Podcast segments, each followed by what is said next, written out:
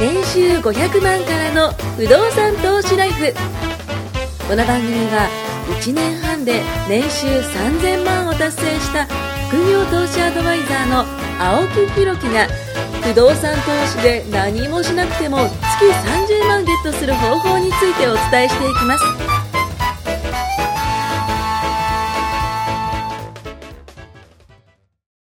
お願いします。お願いします。ちょっと前回ね、あの、僕の金の話で。まあ、それは、はいあの、ここで買ったらいいっていうのをはい今度教えてあげるとはいもうこれで終わりにしないと。もう金番組には、ない金番組。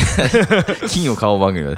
まあ、あのね、大前提その不動産、ね、買って不動産から、みたいな感じなんですけど、ちょっとね、不動産に絡めたね、えー話をちょっと今回しようと思うんですよ。まあ、ちょっと今回真面目な話をしようと思います。最近、あの、経済の話、経済のことをすごい勉強するんですよ。はいはいで、その中で、えっと、僕は1986年に生まれたんですけども、僕は1976。76だから10年ですね。10年でその時に、えーまあ、1990年ぐらいに起きたこと。まあ、これはまあバブルか。バブルですよね。そう、バブルが起きたんですけども、これなんでバブルって起きたのかなっていうのを僕あんま知らなかったんでちょっと今回それをね、あの、まあ、ちょっとこう、まとめてきたので、発表していきたいなというふうに思うんですけども、えっと、1980、僕6年生まれなんですけども、その1年前、1985年に、こう、プラザ合意というものをしたんですよ。で、このプラザ合意というものをしたことによって、えーまあ、どうなったかという話なんですけど、まあ、結論から言うと、アメリカのドル安、ね、これの支援に合意したってことなんですよ。要は、ここの時にアメリカがすごいドルが安くなっちゃってて、あ、違う、ドルが高くなっちゃってて、輸出がなかなかまあできないとかできるとかそういうのになってて、えっ、と、各国集めたんですよ。ちょいちょいちょいとね、先進国集めて、日本もあその中にいたと、イギリスとかもですね、そういうドイツとかもこう集めて、で、その時に、アメリカが、あの、ちょっとうちが、あの、ちょっと傾くかもしれないから、あの、申し訳ないけど、おたくら、あの、ドル安にちょっと支援してって言われたんですよ。で、うーんってやっぱ思うじゃないですか。でも、ドンですからね、アメリカは。もう、世界経済のもうトップのね、アメリカが、そういうんだったら、まあ確かに、あの、みんながみんなで協力しないと、世界がやばくなるかもしれないということで、じゃあ合意しますということで、まあ、ここで合意したのがね、あの、プラザ合意というやつです。アメリカのドル安支援にこう合意したんですよ。でね、ここでね、まあ、ちょっとね、間抜けな話になるんですけども、あの、アメリカのドル、日本の円って、これ、相違の、ね、いわゆる関係じゃないですか。だから、ドルが安くなったら、円は？高くなるってことですよね。なので、日本はこう、持っていたドルをこう、売ったんですよ。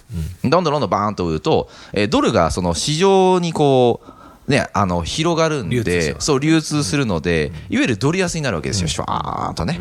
ドルが高くなってたのが、ね、みんなが持つようになったからドルが安くなってきた、みたいな形になるんですけども、これやったので、日本はね、ドルを売って、あの、逆に円高になっちゃったんですよ。ってことで、アメリカまでドル高で、ね、苦しんでたのが、日本がドルを売ることによって、自分の円高が発生したわけなんですよ。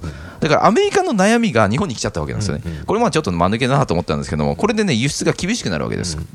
なので、あの、じゃあ国内で何とかしなきゃいけないというふうになったんですよね、日本は考えたんですけども、じゃあまず、えー何をやったかというと、こう金利を下げたと、国内の金利を下げましょうということで、えー金利を下げて金融緩和したということなんですよね。もう金金融緩和すると、企業がお金が借りやすくなるので、金利が安いうちにお金を借りとこう。いうことで、企業がバンバンバンお金を今のうちに借りとこうということで、借りを、えー借りるようになりました。ね、今のうちにお金を借りて、こう、工場を建てた。ね。えーまあ、金利が安いうちに工場を建てることによって、えー返すのもね、楽になりますから。で、こう、土地買って、工場建てて、土地買って、工場建てて、こう繰り返してたときに、あれ？土地の価格が上がってんなってなったんですよ。で、なって、これ、そもそも工場建てなくてよくね？みたいな話になって、土地を買って、工場を建てることをするんじゃなくて、土地を買って転売しちゃおうっていうのが、実はね、これね、あのバブルの本当、まあ発端なんですよね。池。上先生みたいです。これがね、土地をね、転がせばよくねってなって、これ面白いのが、僕最初業者さんがやったのかなと思ったら、実は一般の企業の社長さんがやり出したんですって。これが土地転がしをするようになった、こう、まあ、経緯になるんですけども、そうすると、えっと、これまた面白い。えっと、不動産とか土地とか、まあ、建物とかってそうなんです。担保になるじゃないですか。銀行さんから融資受けますってなったら、土地のために、えーお金を借ります。けど、この土地を担保にしてまたお金を借り入れちゃうんですよ。そうですね。なので、この土地を買って売って買って売ってするんですけど、土地がもうあるから、その自分のお金を使わなくても、これを担保にして借り入れちゃって、で、また売却して、ね、利益が出て、で、またそれがまた、あの、そのお金を使ってまたっていう形でどんどんどんどんやっていくことができちゃって、見る見るうちにこう、上がったわけなんですよ、土地の値段がね。ああ、これはもうすごいことですよ。これがバブル。ね、話になるんですけども。で、結局どうなったかっていうと、最終的にあのどっかでねあの、これ土地高すぎねってやっぱ絶対なるんですよね、で元の価格までやっぱ下がるんですよ、何でもそうなんですよ、チャートでも何でもそうなんですけど、ドルがバーン上がりました、ね、あの僕のさっきの話、金の話もそうですよ、金もバーンって上がったんですよ、空爆とかで上がったんですけど、やっぱちゃんと下がるんですよね、その元の部分まで。で土地も実はバーンと上がったことによって、バブルが弾けて、ふわーっとこうやっぱまた下がってって、でちょっとずつまた今上がってるんですけども、結局まあ何が言いたいかというと、こういうその歴史ってちゃんと繰り返すんで、今自分が、えそれこそなんか東京オリンピックの今話あるじゃないですか、東京オリンピックだから上がるんじゃないですかと、逆に東京オリンピックね、終わったら経済がね、あの、落ち着いて冷え込んで下がるんじゃないですかってみんな言うんですけど、そんなことない。そんなね、あの、単発的なものじゃなくて、結局は長年のその歴史の中で上がり傾向なのか下がり傾向なのかちゃんと見て、ちゃんと自分のその目線で投資をしなきゃダメなんですよ。なんか世間一般のそのテレビとかラジオとかね、ニュースとかそういうのを見て、あの、あと周りのその、エセ投資家？が、そう、エセ投資家が言うわけですよ。今買わない方がいいですよとか、今買っといた方がいいですよとか言うんですけども、その人たちは、チャートも何も歴史も何も知らないんですよ。だったら、そういうのじゃなく、ちゃんと自分がね、その今までって本当にどうだったのかなっていうのをちゃんと見て、ちゃんと研究してやらないとダメなんだよっていうのをちょっと最初に伝えたかったなと思います。すごい勉強になります。あ、本当ですか？これね、バブルがね、なんであったかっていうのは僕ね、いや、あのね、ちょっとね、こう、詳しくちょっと調べたんですよね、そう。あの、今言った話は、物件価格に依存してるんですよ。はいで、買うだ売るだの話の時はまさにそう。うん本当にそうなんですよ。で、今、不動産投資って言われてた、バブルの頃の不動産投資は、いかに安く買って値上がりを待って売るか。キャピタルのキャピタルです。それは、おっしゃる通り、ん相場も見なきゃいけないし、んやっぱり、大変なことなんですよ。変なところで掴むと。うんで、片や、うん僕らがやってる不動産投資って最近ははいキャピタルも狙いつつなんだけど、キャピタルに重きがなくてインカムを狙ってる毎月毎月の家賃そう、チャリンチャリンチャリンはい。そうすると、家賃ってん、実は、そんなに景気に左右されない。そうなんですよね。これもね、見たんですけど、そこが面白いですよ。変わってないんですよ。変わんないんですよ本当に。例えなば空爆があったから家賃が上がるとかね。いや、全然ないし、トランプがなんかわめいたから家賃が下がるとかも。そんな一回一回のツイートでね、ちょっと来月が1000円上げますなんて言われて、ちょっと嫌じゃないですか。だから家賃って硬直性があるんですよ、うん市場に対して。確かに確かにで物件よりもその硬直性が硬いからで、ゆっくり落ちていくんですよ。うんで、そういう意味では、あの、近隣に競合物件ができたとかね、僕が海外でやってるやつとかみたいに、あのバンバンバンバン周りに同じような物件が立つ方がきついんですよ。まあ確かにね。そう。でも、あの、古くて、ある程度成熟した街で、もうここから先そんなに、うんあの、数も極端に増えたり減ったりしないところに。まあ発展もね、しないだろうと。ってとこに落ちきった家賃で物件買っとくとどうなるかというと、まあずーっとそんな感じなんですよ。まあ下げ止まりのようなね。地味に家賃が入ってくるヒューっとこうね、それをうん。一発儲けようって人はやらないんですよ。うん。そうですね。なんでかというと、時間がかかるんですよ。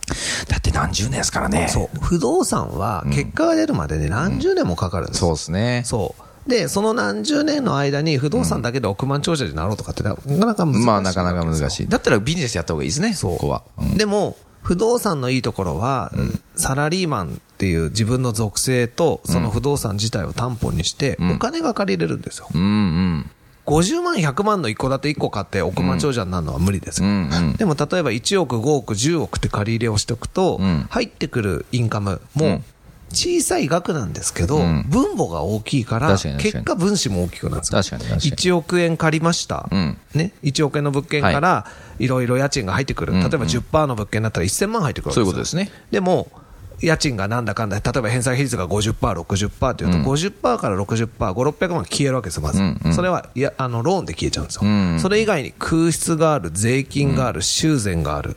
もろもろ考えていくと、ん実際の手残りって、1億借りたって200万ぐらいなんですよ。そうですね。そうそこだと2%。2%ぐらいなんですよ。まあ、これ一つの目安、うん。あの、全部正解じゃない。都心に買えばもっと低いし、地方に買えばもっと高いし、古ければん。高いし。で、不動産難しいのは新築と中古もあるじゃないですか。うん。当然古い物件、築30年のものをさらに融資30年引いて引けば、うんうんうん。キャッシュフロー出て当たり前なんですよ。まあそうですね。だってそのためにやってるんだから。うんうんで、新しいもの買ってトントンに近いものっていうのは、その物件の価値もあるからだけど、建物の価値がほとんどないものでやるからん、お金が残る。うん。で、当然高金利で借りてるわけうですよ。んうん我々が、僕が普段売ってる住宅ローンみたいな0コンマ何パーっていうので引く人もいますけど、基本的にはやっぱり2パー、3パー、4パー。そうですね。相場が今そのぐらいですね。で、そう考えたときに、1億円で200万。200万ってことは月当たり十何万じゃないですか、うですね。取りでやったら、うん。なかなかそれで億万長者にはなれない。確かに15万ちょっとか。うん。でも、サラリーマンの給料が、例えばわかんないです。皆さんがどれぐらいかわかんないけど、年収400万の人が平均としたら、まあ30万としましょうか。30万の給料って言ったら、実は2、3億買ったら、もうサラリーマンより多いんですよ。ああ、そっかそっか、確かにそうですね。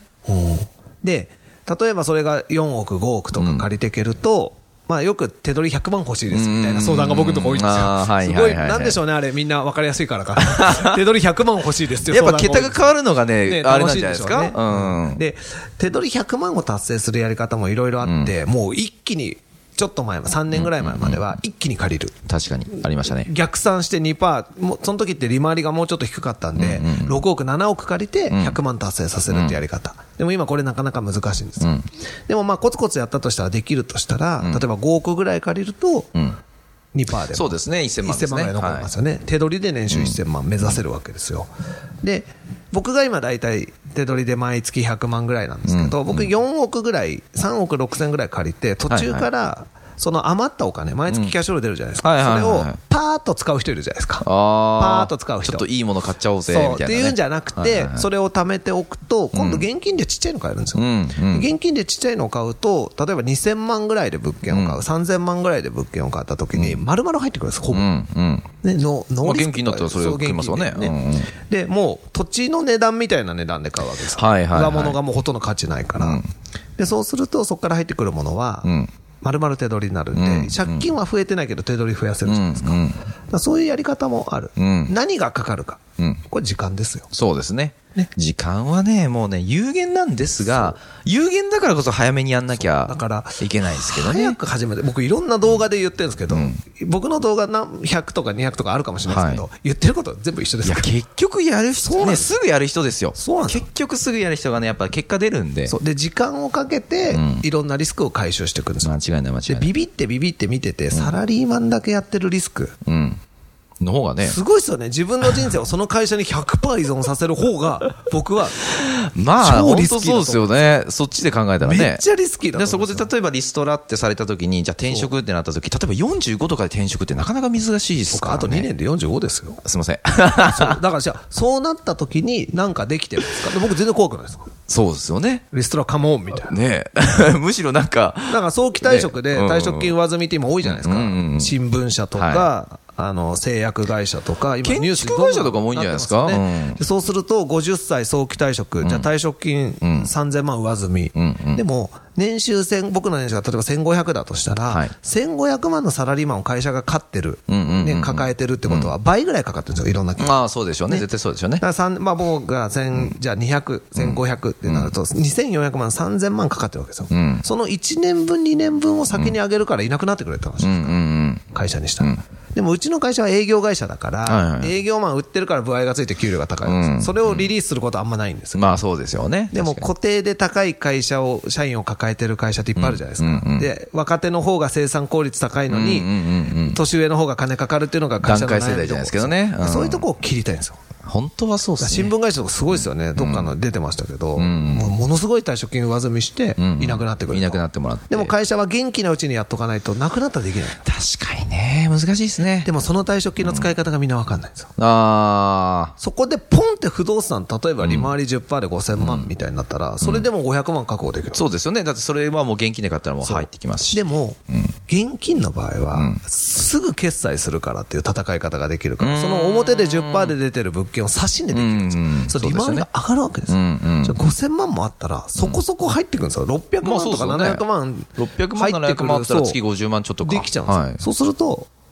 なんかクビになったけど、毎月入ってくるじゃないですか。で、その間スローライフですよそう、スローライフで、今度は今までみたいに社畜じゃなくて、ゆっくりやりたいことで稼ぐとか、いうのができるのがいいんですよ。ねえ、やっぱみんなそういう、その未来をやっぱ考えてるんでしょじゃないですか？でも、うん不動産を全くやったことない、ズブの素人というか、やったことない子が、5000万でいきなり現金全部もらった助成金使って買う、怖くてしょうがない。まあ怖いね確かにでも確かにやったことある人だったら感覚がもう分かる。まあそうですね。だから早く始めようってなんですよ。そうですね。いざチャンスとステージと物件があったって、やる度胸なかったらできないから。そうなんですよ。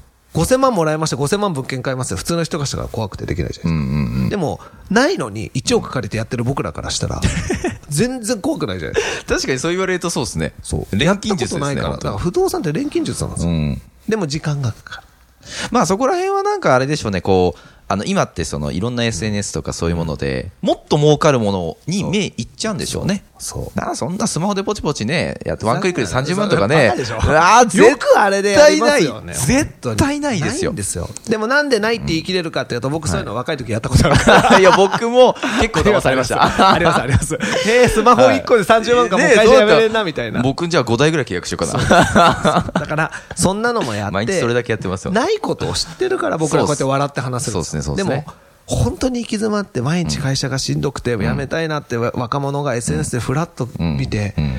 ツイッターとかで見ちゃってね。え、最初いくらいるの？あ、これ払えば俺楽になれんの？みたいので、悪いやつちょうど、ね、貯金残高がちょうど同じぐらいだ、みたいな。オール自己責任です。自己責任ですよね。だから誰についてかなんですよ、本当にそいつが信用できて、友達で、本当に儲かってて、もう同じことやれよって言ってくれるならやればいい。そうですね。まあでも一つ気をつけてほしいのは、友達にも一回気をつけた方がいいですね。僕は友達にも騙されたことあるんで。マジかはい。いや、でもそれはあれですよ。あの、ちゃんと自分が、ね、やっぱ知識をやっぱつけないとダメかなと。でも勉強代です。勉強代です。はい。あそうですよ。だって僕そこでいっぱいその借金とかしたけど、結局今戻ってきてるんでね。いろいろ痛い目にあった僕らはが、一番家庭っつってのが不動産なんだから。本当ですね。僕ら。らいじめられっ子ですもんね。そうですよ。たくさんいじめられてきて、今は強くなりましたからね。だから、本当に痛い目にもあったし、いろんなやばいのも見てるし、はい逆に不動産もでもやばいやつがいっぱいいるじゃないですか。いや多いっすだね。あそうんなんかピラニアみたいな不動産いっぱいいるから 気をつけてほしいっす。本当に。僕は不動産屋じゃないから、もはいう極めてフラットというか、もうんうアドバイスだけだから気楽なもんですよ。別に。買ってくれなんて思ったことないし。そうですねまあ、青木さん買うときも言ったけど、買っても買わなくてもいいよとしか言わない。そうです結局僕の人生なんでね。そうですよこはやっぱちゃんと、最終的な判断はね、あの、その方にしてもらいたい僕が不動産屋だったら、青木さんに死ぬ気で買わせます から。そんな関係ないんで。そうですね。だからそういうところをこう見てほしいなと思いますね。絶対、絶対ってことはないけど、大体、硬い投資は何度も言うけど、時間がかかるんですよ。。そう。だからそれだけ、まあ、ローリスク、ローリターンかもしれないけど、それだけ時間かけて。どんなに僕が青木さんに教えてあげられてもですよ、ん僕が手に入れられないのは、この10歳の若さねえ、本当っすね。これいくら払ってもりがとうござね、います。本当に。半分僕出すからが若くて5歳ずつ割って2にしようとかできないですよ。絶対売らないですもんね、人ってね。絶対できないですよそうっすよね。そう考えたらね。そう二人ともちょうど10武器でね歳でしょ？そうっすお金払うかはらい、足して2で割ろうとかあ。ーしたらちょっと二人とも刺さるな30何歳なんだ ?5 歳、8歳でしょ ?2 人で足して割ったら38になる。そうですね。あ、二人で38スタートですね。そう。それはそれで面白いできるんだったら俺払いますよ。物件半分あげますよ。いや、でも だって、だって5歳っていうのを。でかいですよ。この5年あったらい僕くら作れるか分かっいや、てるから。本当ですよ。だって僕も起業して4年ですけど、だいぶその、この4年間でいろいろさせてもらったんで、でわいや、分かったんですよ。あ、お金ってこうやって作るんだなと分かって、投資ってこうするんだなと分かって。まあ、たくさん失敗してますけど。でも、5年間で勉強したこととかがもう一回できるんだったら安いもんじゃないですか。うんうん。間違いない間違いない。本当そう思いますよね。そうっすよね今の知識と人脈を持って、ん20代に戻れたらもう、ね、最高っすね。最高っすよね。でもそれはないものねだ。そうなんですよね。だから皆さんも早めにやりましょうってことですすね。そうでよ。もう12年不動産やって、今年13年目。はい。まあね、ありがたいっす。そうですね。早めにね、やってますからね。トシさんもね。はいはい。いう形でね。はい。次回もぜひ聞いてほしいと思います。あおりがとうございます。今回も年収500万からの不動産投資ライフをお聞きいただきましてありがとうございました番組紹介文にある LINE アップにご登録いただくと無料面談全国どこにいても学べる有料セミナー動画のプレゼント。そしてこのポッドキャストの収録に先着で無料でご参加できます。ぜひ LINE アットにご登録ください。